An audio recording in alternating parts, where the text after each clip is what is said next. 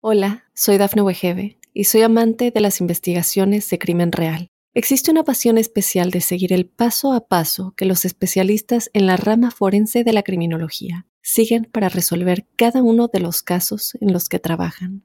Si tú, como yo, eres una de las personas que encuentran fascinante escuchar este tipo de investigaciones, te invito a escuchar el podcast Trazos Criminales con la experta en perfilación criminal, Laura Quiñones Orquiza en tu plataforma de audio favorita.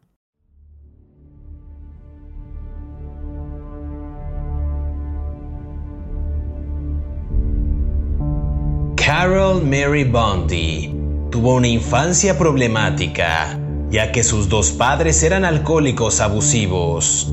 La madre de Bundy murió cuando era joven y su padre abusó sexualmente de ella a la edad de 11 años. Después de que el padre de Bondi se volvió a casar, la puso en varios hogares de acogida. Cuando Bondi tenía 17 años, huyó de su padre y se casó con un hombre de 56 años de edad. Cuando Bondi conoció a Douglas Clark a la edad de 37 años, acababa de escapar de un tercer matrimonio con un hombre abusivo con quien tuvo dos hijos pequeños. Ella había comenzado una aventura con el gerente de su bloque de apartamentos, el cantante de country Jack Murray, y había intentado sobornar a la esposa de Murray para que lo dejara. Después de que la esposa de Murray lo obligó a desalojar a Bondi del bloque, ella continuó apareciendo regularmente en los lugares donde él cantaba, y fue en uno de estos lugares, en un bar llamado Little Nashville, donde conoció a Douglas Clark en 1980. Clark pronto se mudó con Bondi y descubrieron que juntos compartían fantasías sexuales muy oscuras. ¿Estás listo para conocer su historia? No tengas miedo, que ya empezó. Crímenes de terror.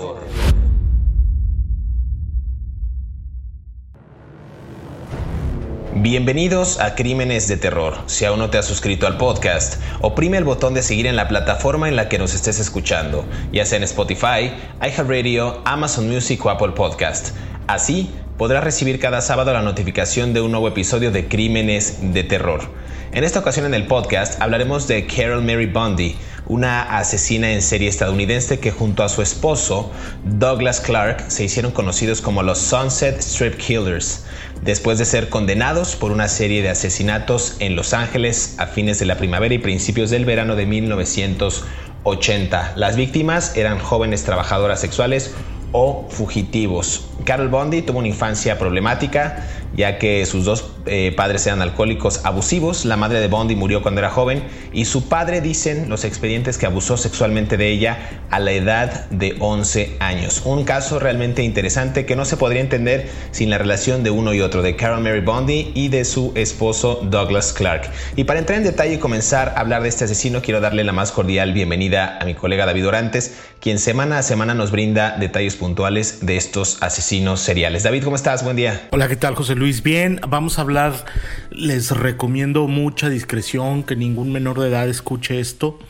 porque hoy sí hay algunos este, puntos escabrosos en la historia de esta mujer eh, que vamos a tratar de manejar de la manera más suave posible, para decir un eufemismo, porque es complicado siempre suavizar estas cosas.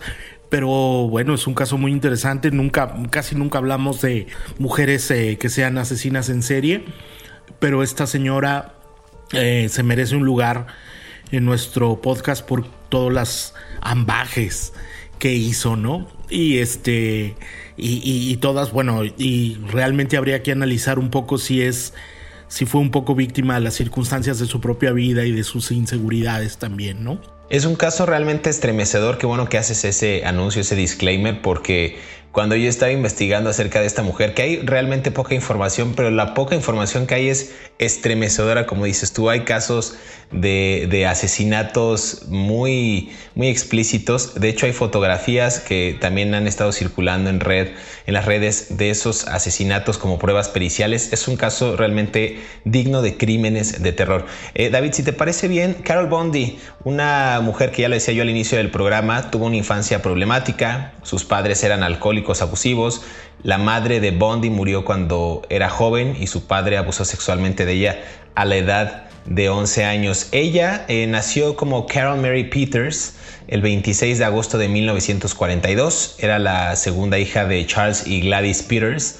Y como todo lo desagradable en la vida de Carol, pues ella idealizó mucho a sus padres y a su infancia y más tarde estos psiquiatras que la pudieron analizar tras estos casos y estos asesinatos, eh, pues decían que ella había tenido una infancia pues feliz, ella podía recordar algunos momentos felices con sus padres, cómo tenían cierto amor por ella, pero creo que ahí hay un punto de quiebre bastante interesante en la vida de Carol cuando su, me parece que su madre muere y su padre empieza a, tocarla, a abusar de ella, tratando de suplir ese amor o ese o ese acompañamiento que tuvo de, de, la mujer. Entonces todo era miel sobre hojuelas, todo era al parecer normal, entre comillas, pero después se torna bastante sombrío el asunto. Eh, sí, mm, híjole, es que no sé si todo parecía normal cuando te violan a los 11 años, ¿no? Ah, no, me refiero a que al principio de su infancia estaba bien hasta que fallece la mamá y ahí se torna todo gris, cuando el papá suple ese afecto metiéndose a la cama de la niña a los 11 años y ah. tratando de de, pues de, de, pues de rescatar parte de ese matrimonio pues que ya no existía, ¿verdad? Ya había fallecido la señora. Pero aparentemente antes de eso todo era normal. No estoy tan seguro. para no variar, estoy en desacuerdo con lo que tú dices. Los padres eran alcohólicos. No podía ser normal una infancia con un par de padres enfermos por su adicción al alcohol, ¿no? O sea, cualquier persona que haya crecido con una, un padre o madre alcohólica sabe el infierno que es eso. O sea, son noches de desvelo, son noches de, de, que el niño no entiende el comportamiento errático del papá, el comportamiento violento de la madre, la falta de cariño, la falta de afecto. O sea, yo vuelvo y repito, yo parezco disco rayado en este podcast, ya ni me escuchen porque me repito demasiado. Este, infancia es destino, algunos casos, ¿no? Afortunadamente algunas personas rompen, ¿no? Esa cadena de dolor, pero y tienen una buena vida, pero en este caso yo creo que ella estaba ya muy torcida desde muy chiquita, precisamente, no digo torcida en el sentido de que haya sido una mente torcida. Quiero decir que la torcieron, pues, ¿no? De alguna manera por el, los padres abusivos, ¿no?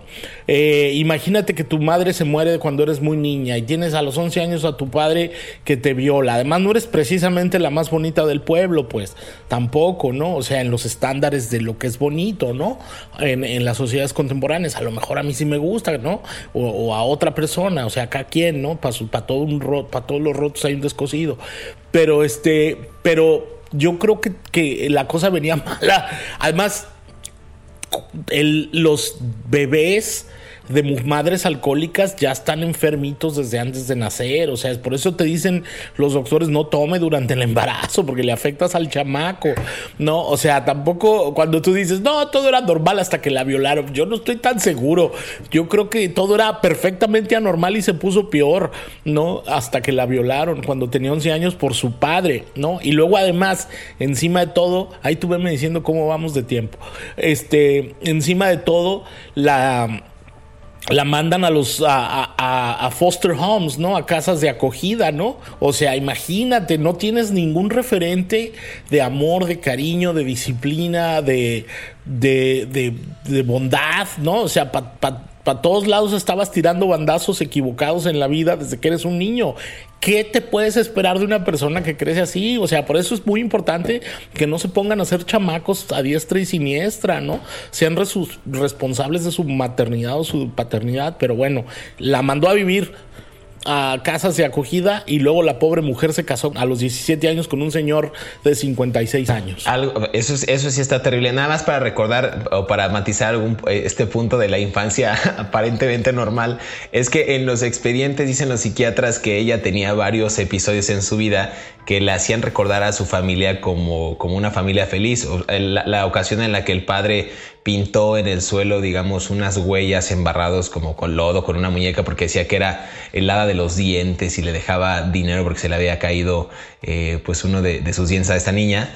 Eso era lo que, era lo que se refería, que había etapas o, o, pequeños destellos en su vida que le hacían creer que tenía una infancia feliz. O al menos eso era lo que ella pensaba a raíz de tantos problemas que surgieron con el alcoholismo y el abuso de sus padres. Yo creo que era un mecanismo para esconder, yo creo, yo que no soy psiquiatra ni psicólogo ni nada, nomás soy observador de la gente, yo creo que era un mecanismo para esconder su dolor, o sea, inventarse una fantasía de una vida feliz. Yo no dudo que esos episodios de felicidad, entre comillas, hayan existido, pero yo creo que la carga de dolor era muchísimo más grande que la carga de alegría. Puede ser, puede ser una, como dices tú, un mecanismo de defensa. Decías tú que a los 17 años se casa para alejarse de su padre justo con estos ambajes que decías tú de la, de la violación eh, desde muy pequeña, a los 11 años, se aleja de su padre y se casa con un hombre de 56 de nombre Leonard, pero pronto también lo deja porque este personaje emulaba o, repetía más bien muchas de las actitudes de su padre porque era un borracho y quería que ella además se prostituyera, que se dedicara al trabajo sexual. Entonces poco después también conoce a otra persona de nombre Richard Gaze, un escritor de pornografía y ciencia ficción de 32 años, y que ella había encontrado, eh, que él, perdón, había encontrado en ella una compañera pues conveniente, ¿no? O sea, con un eh, afán de complacerla, creyendo que era una mujer inteligente, ingeniosa, pues que igual no lo dudo, pero ella se, se, animó, él se animó a darle como seguimiento a su talento como escritora y escribieron una historia corta que se publicó en una revista local por ahí. Eh, también comenzó a escribir una novela, pero se detuvo después de escribir solo 12 páginas. Entonces digamos que era como una especie de relación que no iba a, ser tan fructífera, pero ella después de su matrimonio, de su noviazgo con alguien de 52 años, se fue con ese sujeto de 32, parecía que iba en descenso en edades, eh, y, y en 1962 ocurre algo interesante, creo que es otro punto de quiebre en la vida de Carol Mary Bundy cuando su padre cuando su padre se ahorca. Esa es la forma en la que este señor, con, que este señor fallece, David. Pues imagínate su complejo de culpa, ¿no? Este, después de haber violado a su hija cuando tenía 11 años, este, no voy a ser muy rudo con esto, pero pues hasta se me hace poco que se haya ahorcado. Totalmente. Vamos a, vamos a ir a una pausa, vamos a escuchar esta cápsula que preparamos para ustedes aquí en Crímenes de Terror para seguir conversando acerca de Carol Mary Bond. Y esto apenas comienza porque, como decía David al inicio de este episodio, son casos realmente estremecedores los que vamos a escuchar y vamos a escribir en estos asesinatos que cometió esta mujer en complicidad con el esposo Douglas Clark. Volvemos.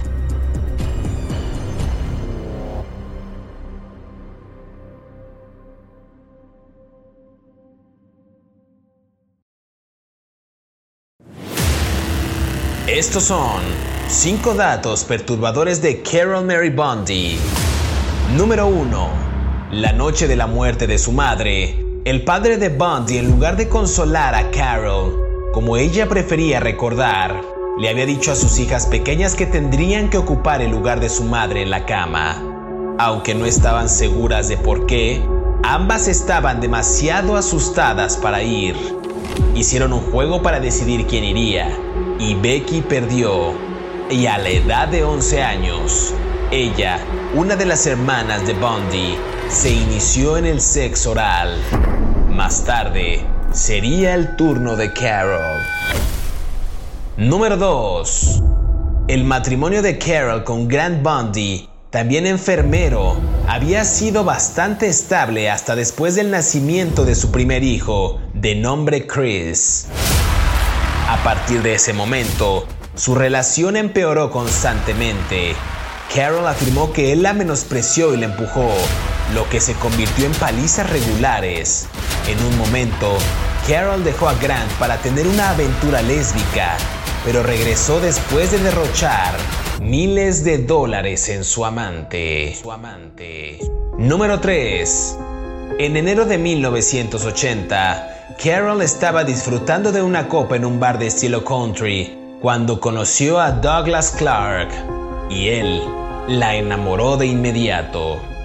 Clark se mudó a su casa esa misma noche, trabajando durante el día en la sala de calderas de una fábrica de jabón en Burbank, dedicando sus noches a convertir a Carol en su esclava sexual. Número 4. Douglas Clark comenzó a atraer trabajadoras sexuales al departamento de Carol Bundy para tener tríos. Luego, cuando Clark se interesó en una vecina de 11 años, ella le ayudó a atraer a la niña para posar en fotografías pornográficas. Clark persuadió a Bundy para que también comprara dos pistolas automáticas listas para usarse según los informes, buscando cumplir su fantasía de matar a una mujer durante el sexo y sentir sus contracciones vaginales durante los espasmos de la muerte. Número 5. 12 días después de los asesinatos iniciales, Douglas Clark mató a dos trabajadoras sexuales de nombre Karen Jones y Exie Wilson. Como antes, Clark las atrajo a su auto, les disparó y arrojó sus cuerpos a la vista de todos, pero no sin antes quitar la cabeza de Wilson. Clark llevó la cabeza a su casa y la guardó en el refrigerador. Bundy, al ver tal atrocidad, maquilló la cabeza antes de que Clark la usara nuevamente para otro ataque de necrofilia. Sigue escuchando la historia de este asesino aquí en Crímenes de Terror.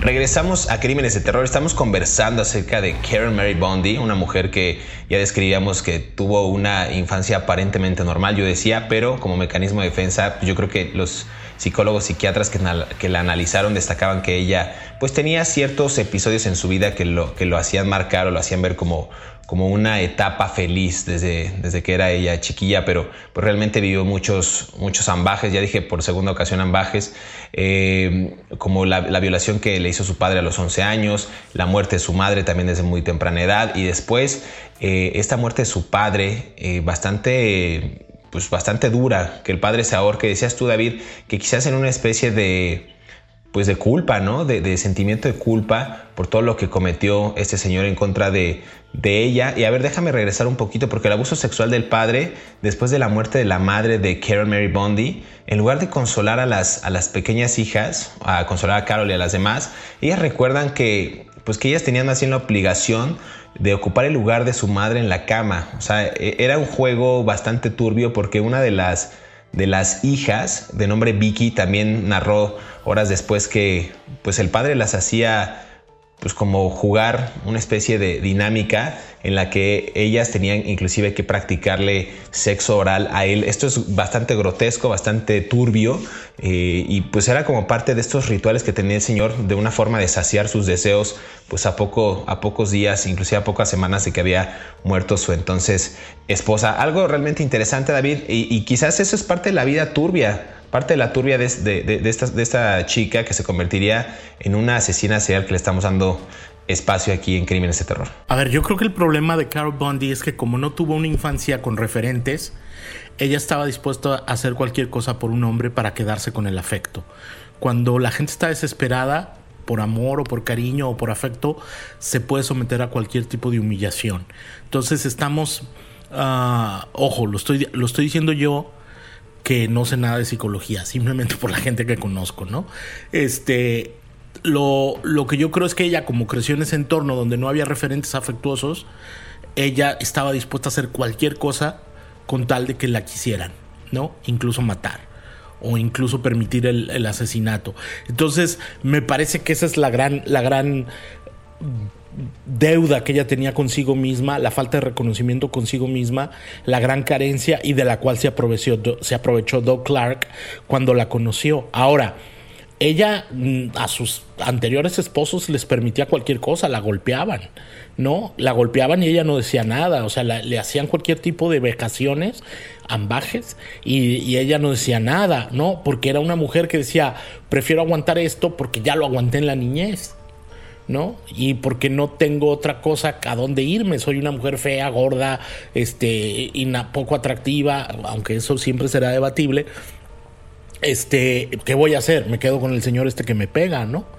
simplemente. Pero bueno, ya hablemos más del caso, pues. Hablemos más del caso. A ver, algo también que me gustaría agregar a este, a este tema es que también empezó a tener sexo con, con mujeres y creo que en una especie de victimización también, pues era un periodo en el que fluctuaba entre hombres y mujeres si una mujer la lastimaba, recurría a un hombre. Y si un hombre la lastimaba, recurría a una mujer. Era un, juego ahí turbio. Ya mencionaba yo el, pues digamos, la relación que tuvo con ese señor de apellido Gays, eh, que de hecho terminó cuando se mudaron también a Oregon, vivieron juntos. Y digamos que él la dejó siempre y cuando ella se, pues, se dedicara a algo, ¿no? Buscó un asesoramiento la, la chica Karen Mary Bondi, ya un poco más grande y fue a la escuela de enfermería, fue una de las mejores estudiantes de la clase, calificada esto en 1968 y parecía que resolvería sus problemas, pero a ver, tú decías nuevamente los matrimonios, con ahora con, el, con un enfermero también de nombre Grant Bundy, eh, pues es cuando tiene su primer hijo Chris, pero la relación empeora igual y es justo por estos patrones que llevan a esta mujer a repetir la historia que tuvo en la infancia con su padre. Y aquí hablas también algo bien interesante de Douglas Clark cuando lo conoce. Esto ocurre cuando ella pues se cambia a una, a una casa y conoce también a un, a, un, a un músico, me parece que es de nombre Jack Murray, y en ese, en ese andar conoce a Douglas Clark. Tres meses después, esto es durante enero de 1980, entonces ella estaba en este, en este bar de estilo country donde tocaba Murray, Jack Murray, y conoce a Douglas Clark. Y este sujeto tiene una historia bastante turbia, igual que no se podría entender uno ni otro porque parece que estaban destinados a encontrarse. Douglas Clark era un sujeto que acariciaba estas oscuras fantasías de violación y asesinato, mutilación y necrofilia y anhelaba que estos sueños se pudieran hacer realidad y me parece que lo logró a través de la complicidad de esta mujer. Entonces, no sé si podamos ya entrar de lleno en, esta, en esta materia, David, para ver cómo, cómo, cómo, cómo entra el juego de un sujeto que está mal de la cabeza, igual como Douglas Clark, y cómo encaja perfecto con las carencias emocionales y con la vida y esta infancia turbia de Carol Mary Bondi. Sí, a ver, yo voy a hablar un poco del otro, del otro tipo, el John Murray. Eh, cuando, cuando John Murray conoce en el 79 a, a, Carol Bondi, ella era una mujer con sobrepeso, no, este, poco agraciada, y él era el administrador, él era el, el handyman el, tipo que repara cosas del departamento del bloque de departamentos donde ellos ella vivía, ¿no? Y empiezan a tener una relación. Eh, era también un vivales porque logró convencerla de que se declarara ciega en la oficina del Seguro Social de Disabilities, de, de enfermedades y a partir de entonces ella recibía 620 dólares cada mes para poder vivir, ¿no? Pero luego él la llevó con un optometrista y le pusieron unos lentes y desecharon el, le quitaron el bastón de ciego, ¿no? Que usaba. Pero nunca, eh, o sea, cometieron fraude al gobierno porque seguía recibiendo los 620 dólares, ¿no? Y luego eh, Carol conoce a, este tipo Bundy. Eh, digo, no, Clark, Douglas Clark, perdón, Carol Bundy conoce a este tipo Clark en un bar Douglas Clark era un hijo de un militar y había viajado por todo el mundo, era guapo, alto y solamente recogía mujeres en la noche en los bares para llevarse y acostarse con ellas. El tipo era más o menos eh, bien, bien apuesto, pues, ¿no? Atlético, alto, ya sabes, todo el estereotipo, rubio, tal, ¿no? Y empiezan a tener unas relaciones sexuales y ella queda completamente enamorada de él, ¿no? O sea, de Douglas Clark. Y él, eh, de alguna manera, usó las inseguridades de ella para empezar a manipularla. Y una de esas manipulaciones fue con dos muchachitas que desaparecieron, adolescentes, y él empezó a tener fantasías de paidofilia y se las expresó. Luego él tenía, él traía a la, a la, casa donde él vivía con, y tenía relaciones sexuales con ella prostitutas para que tuvieran tríos. Ya voy, ya voy. ¿Cómo me carrerean en este podcast? Para que tuvieran tríos sexuales. No se puede platicar con calma contigo. Bueno, este y entonces eh, ahí empezaron, y ella siempre le decía que sí. Yo creo que ella decía, de aceptar todas sus locuras a perderlo, prefiero aceptar todas sus locuras. No, y no, perdón, es lo que te iba a decir. Imagínate que, como dices tú, una mujer era poco agraciada, debatible, como dices tú, que era gorda, que no tenía esa autoestima o ese autorreconocimiento y encuentra un Vivales guapo, atractivo, que quizás le puede dar y además en el tema le puede dar afecto y en el hizo una pausa muy extraña y además en, en la parte sexual le cumplía, pues bueno, era parte de lo que ella quizás estaba anhelando en ese momento. Y como dices tú, este personaje Clark comienza a traer personas a esa casa, eh, trabajadoras sexuales al departamento de la pareja para tener tríos. Pero ahí ocurre algo interesante cuando Clark se interesa en una vecina, eh, vecino vecino de 11 años y la ayuda a Bondi le ayuda a él a traer a la niña para que pose fotografías pornográficas. Entonces, ahí ella era esta, esta, esta pedofilia y este, estas ganas de tener sexo con niños, con niñas. Y esta Bondi, no sé en qué momento empieza a auxiliar a esta persona para poder persuadir a las, a las mujeres o a los niños para que acudan a esta, a esta, vivienda. También persuade Clark, esto es interesante, a Bondi para que comprara dos pistolas automáticas, según los informes, pues para cumplir esta fantasía de matar a una mujer durante el sexo y sentir, esto es bastante fuerte, pero sentir sus contracciones vaginales durante los espasmos de la muerte. Eso es lo que revelan algunos informes. Me parece a mí bastante aterrador. Esto es apenas el inicio de lo que vamos a platicar. Nos estamos extendiendo mucho en la parte de, la vida de estos dos sujetos, pero no se entendería eh, lo que vamos a hablar a continuación acerca de estos asesinatos. El primer asesinato, David, voy a eh, mencionarlo brevemente para que ahondemos bien en el siguiente bloque, pero ocurre una noche en junio de 1980 cuando Clark llega a casa y le cuenta a Bondi sobre dos adolescentes de nombre Gina Narano y Cynthia Chandler, a quienes había asesinado después de recogerlas en Sunset Strip. Esto es el nombre que van a recibir más adelante ellos, los asesinos del Sunset Strip. Él les había ordenado que le hicieran una felación y luego les disparó a ambas en la cabeza antes de llevarlas a un garaje y violar sus cadáveres. Esto es realmente aterrador, lo vamos a comentar en el siguiente bloque. Eh, David, no sé si quieras agregar algo antes de irnos a esta, a esta segunda pausa. No, pues ya que contamos, ya lo contaste todo, pero vamos a la siguiente, vamos al siguiente bloque. Vamos al siguiente bloque y continuamos hablando de Carol Mary Bondi aquí en Crímenes de Terror.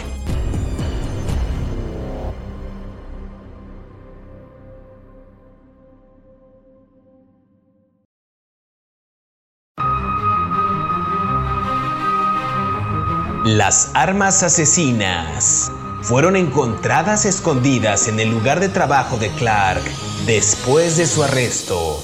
Bundy fue acusada de dos asesinatos, el del músico de nombre Murray y la víctima desconocida en cuyo asesinato confesó haber estado presente. Por su parte, Clark fue acusado de seis asesinatos y en su juicio actuó como su propio abogado defensor e intentó culpar a Bundy por todo, alegando que había sido manipulado. Sigue escuchando la historia de Carol Mary Bundy aquí en Crímenes de Terror.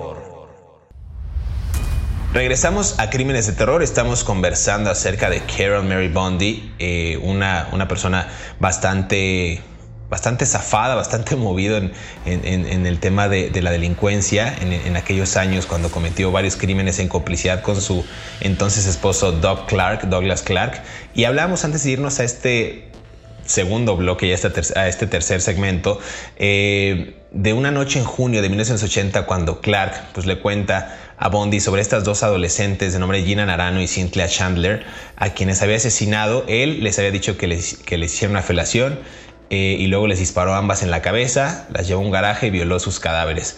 Después estos cuerpos los arrojó cerca de la autopista Ventura donde fueron encontrados al día siguiente. Entonces esto es, digamos, los primeros, se puede decir que estos son los primeros asesinatos que comete Douglas Clark y, de los, y en los que participa o en los que es cómplice al, menos pues parte de estos testimonios que le confiesa Doug Clark, Carol Mary Bondi, David.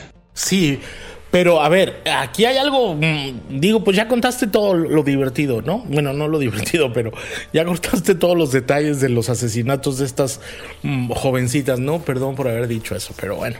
Eh, a ver, Cuando ella, cuando las noticias aparecen, eh, la muerte de Gina Narano y Cynthia Chandler, que eran medias hermanas, por cierto, o sea, eran hijas de la misma madre, pero de diferente padre. Eh, ella se da cuenta, Bondi, Carol Bondi se da cuenta de lo que pasa y, él ya, ella ya sabía porque, porque Douglas le había contado todo lo que había hecho y dónde las tiró y todo. Acuérdate que las pistolas las había comprado ella. La primera, nada tarugo el Douglas como buen manipulador. Hay un punto que yo quiero mencionar. Douglas era hijo de un oficial de inteligencia naval, lo que sería como, como un equivalente a la CIA o el FBI, pero dentro de la Marina de los Estados Unidos, ¿no? Son gente muy inteligente, muy preparada y que tienen un nivel educativo y de, y de inteligencia muy alto. Entonces, algo de esos genes le han de haber quedado al Douglas Clark, pero los usó de manera torcida, ¿no? Para manipular. Entonces, nada tonto, mandó a, mandó a, la muchacha a, poco agraciada, que insisto, eso es debatible, yo sí podría haber salido con ella seguramente, este, a la, a la, muchacha poco agraciada que estaba enamorada de él, insegura y tímida, a comprar las pistolas. Ergo, la primera persona que iban a buscar los policías cuando hicieran un examen de balística iba a ser a la señora que compró las pistolas. Entonces ahí sucede algo que tiene que ver yo creo que con el único momento de luz que tuvo la pobre mujer en toda su vida. Ella le llama a la policía y les dice que sabe que quién mató a las muchachas, pero que no les va a decir nada sobre la identidad de las personas. Eh, entonces luego ella eh, eh, le llama a, Clark y le dice que los dos van a tener que caer, porque ella de alguna manera es cómplice de esto, ¿no? Y, él le dice que él va a tomar toda la culpa, pero en Estados Unidos cuando tú eres conoces de la comisión de un crimen, eres culpable por conocer la comisión de un crimen, ¿no? Entonces, de alguna manera ella estaba ah, implicada. Y Clark le dice que él se va a echar toda la culpa para que ella pueda quedar libre.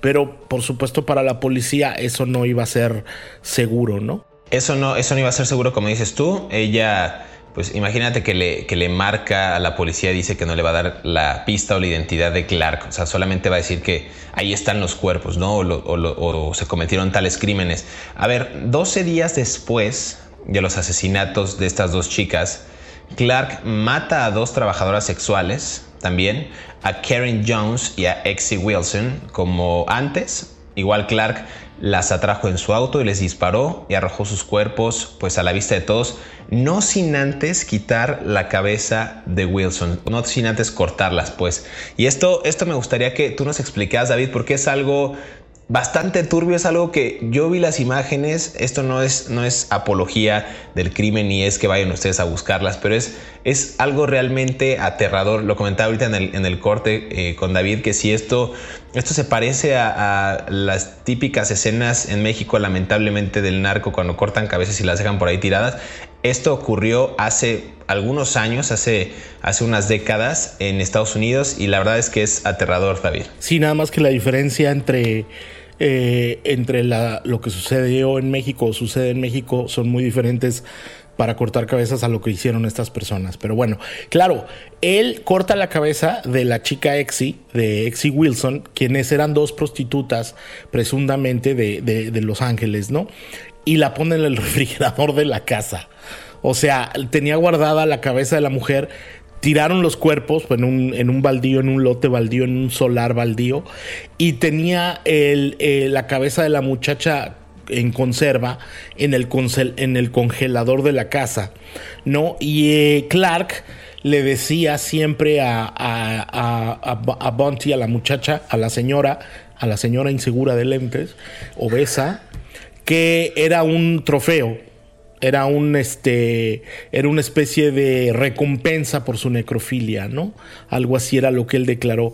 Este, y luego después de tenerlo dos días la cabeza en el refrigerador, pusieron la en un voy, ya pusieron la, la cabeza en una en una caja y la, y la tiraron. Y luego otro cuerpo lo encontraron en el Valle de San Fernando, ¿no? Que era una chica llamada Marnette Corner, quien también había sido este había desaparecido tres semanas antes. Entonces estamos hablando dos y dos son cuatro y unos cinco homicidios, ¿no? En un lapso de un mes. Sí, en un lapso de un mes. A mí me sorprende ese tema de la cabeza porque dices tú que era el... o sea, que lo iban a utilizar inclusive para otro ataque de necrofilia. O sea, el, el tema de usar la cabeza para saciar sus deseos sexuales o el cuerpo de la mujer en cuestión, eso a mí me parece aterrador, insisto, las imágenes son realmente perturbadoras. Y aquí algo interesante, un punto de quiebre nuevamente cuando Bondi pues continuaba asistiendo a las actuaciones de Murray, este, este músico del que mencionábamos que era como el, el, el personaje que hacía varias cosas en el edificio en el que ella vivió. Luego conversó y que no dejó de ser su amante. Y su amante. O sea, era amante de Murray al mismo tiempo que era amante de, Clark. Aquí un paréntesis, no mencionamos, pero en, el, en los archivos y, en, el, en, la historia decían que inclusive Bondi había sobornado a la esposa de Murray porque este sujeto estaba casado a que le diera un dinero a cambio de que ella lo dejara a él. O sea, ella tenía la intención de, sobornarla, de darle un incentivo económico para que pudiera quedarse con él a la par que andaba o, estaba casada con, con, el sujeto, con Douglas Clark. Algo interesante que la mujer no accedió, por supuesto, pero me parece que ahí en ese inter también ella asesina a esta pareja. Eh, los, los, mata justo por, por esto. Pero a ver, no nos adelantemos. En el caso de Murray, conversa con él después de que ella se echa unos tragos y la conversación se centra en las cosas que ella y Clark estaban haciendo. Entonces Murray se alarma e insinúa que podría contarle a la policía este hecho. Ella le estaba confesando los crímenes ya que estaba entrada en los alcoholes la señora. Y para evitar que esto sucediera, esto ocurre en agosto de 1980, Bondi atrae a Murray a su camioneta después de un espectáculo para tener relaciones sexuales y una vez que estaban adentro, ella le dispara y lo decapita. O sea, esto es ella quizás ya en esta perturbación por haber confesado sus crímenes dice, pues ¿qué estoy haciendo? Lo, lo, lo atrae la camioneta, dice que van a tener relaciones sexuales y lo mata. Pero Bondi deja varias pistas por ahí. Dos días después, Bondi se inclinó, pues digamos que ante la presión psicológica y confesó a sus compañeros de trabajo que había matado a Murray. Ellos llaman a la policía y ella confiesa por completo los crímenes de ella y Clark. Entonces, a ese grado de que mata al amante, o sea, porque le había confesado sus crímenes de manera, pues, pues inconsciente. Es que, a ver, es muchísimo más complejo. Mata al amante, Murray, para proteger al otro amante, ¿no? O sea, en realidad ella estaba alarmada por lo que le pusieran a hacer al otro. Ella ya estaba de por sí de este, deshecha de la vida, o sea, ella era tan insegura que se consideraba, pues cualquier cosa era, o sea, un beso era una gloria para una mujer como ella con la autoestima tan baja. Entonces, y luego pero a ver, cuando salen del bar, ella lo lleva a su camioneta tipo van para tener sexo ahí en el carro, ¿no? Este, y, y luego lo mata y le dispara y lo decapita. Acuérdate que ella ya había aprendido técnicas de decapitación con el otro, ¿no? Con Clark. Pero varias, cuando la policía lo, cuando varias personas reportan como desaparecido a Murray, pues dicen, ¿dónde es la última vez que lo vieron? Pues fue saliendo en el bar con esta chica, ¿no? Con esta señora. Y entonces cuando la policía le interroga, ella se quiebra y, y suelta toda la sopa, para decirlo en buen mexicano, ¿no? Ella cuenta todo lo, lo que acababan de hacer y luego les cuenta todos los crímenes que llevaba, crímenes de terror, valga la redundancia, que llevaba, que cometía junto con Clark, ¿no? Y fue cuando se descubre toda la, tragedia de estas chicas desaparecidas y de todos estos crímenes seriales de estos paidófilos, este, asesinos en serie, ¿no? Realmente aterrador. Las armas asesinas eh, fueron encontradas escondidas en el lugar de trabajo de Clark después de su arresto. Bondi fue acusada de dos asesinatos, Murray y la víctima desconocida en cuyo asesinato confesó haber estado presente, y Clark fue acusado de seis asesinatos. En su juicio cabe mencionar que actuó como su propio abogado, defensor e intentó culpar a Bondi por todo, como ya habíamos dicho que era un excelente manipulador, eh, y el jurado no le creyó y fue sentenciado a muerte en 1983. Me parece que todavía sigue en el corredor de la muerte, ¿no? De, California, David. Sí, sigue vivo. Eh, Clark todavía está vivo en el corredor de la muerte de San Quintín, como tú bien dices. Este, no creo que su sentencia se cumpla, van a esperar a que se muera. Y, y la señora Bondi, pues murió el 9 de diciembre de 2003 si mal no recuerdo, a los 61 años de edad por un problema cardíaco, ¿no? Y así fue como terminó la vida de una mujer donde nos tendríamos que analizar y preguntar si en realidad ella no fue también una víctima de las circunstancias empezando desde la niñez, ¿no? Y lo dejo ahí nada más para que cada quien, ahora sí que formen grupos de tres, junten sus mesabancos y, y platiquen. Y comenten en nuestras redes sociales de Mundo Now para que nos hagan, nos hagan, para que hagan esta participación, como dices tú, y generen este, este debate en crímenes de terror. David, muchas gracias por este episodio. No sé si quieras agregar algo más antes de irnos, porque dices que te presiono y que no te, no te dejo hablar en este, en este episodio, en este capítulo de crímenes de terror. No, no, ahora, ahora sí está bien, ya nada más, te, ya terminé. Buenísimo. Pues es hora de despedirnos, pero queremos agradecer a todos aquellos que cada sábado sintonizan un nuevo episodio de Crímenes de Terror. Recuerden que estamos leyendo sus comentarios a través de las redes sociales de Mundo Now y a través de nuestras cuentas personales. Recuerden que pueden repetir este podcast cuando quieran y a la hora que quieran. Y no olviden activar por favor el botón de seguir en la plataforma en la que nos estén escuchando para que justo les llegue la notificación del próximo episodio y sean los primeros en disfrutar de estas aterradoras historias. Hasta pronto, nos escuchamos en el próximo de Crímenes de Terror.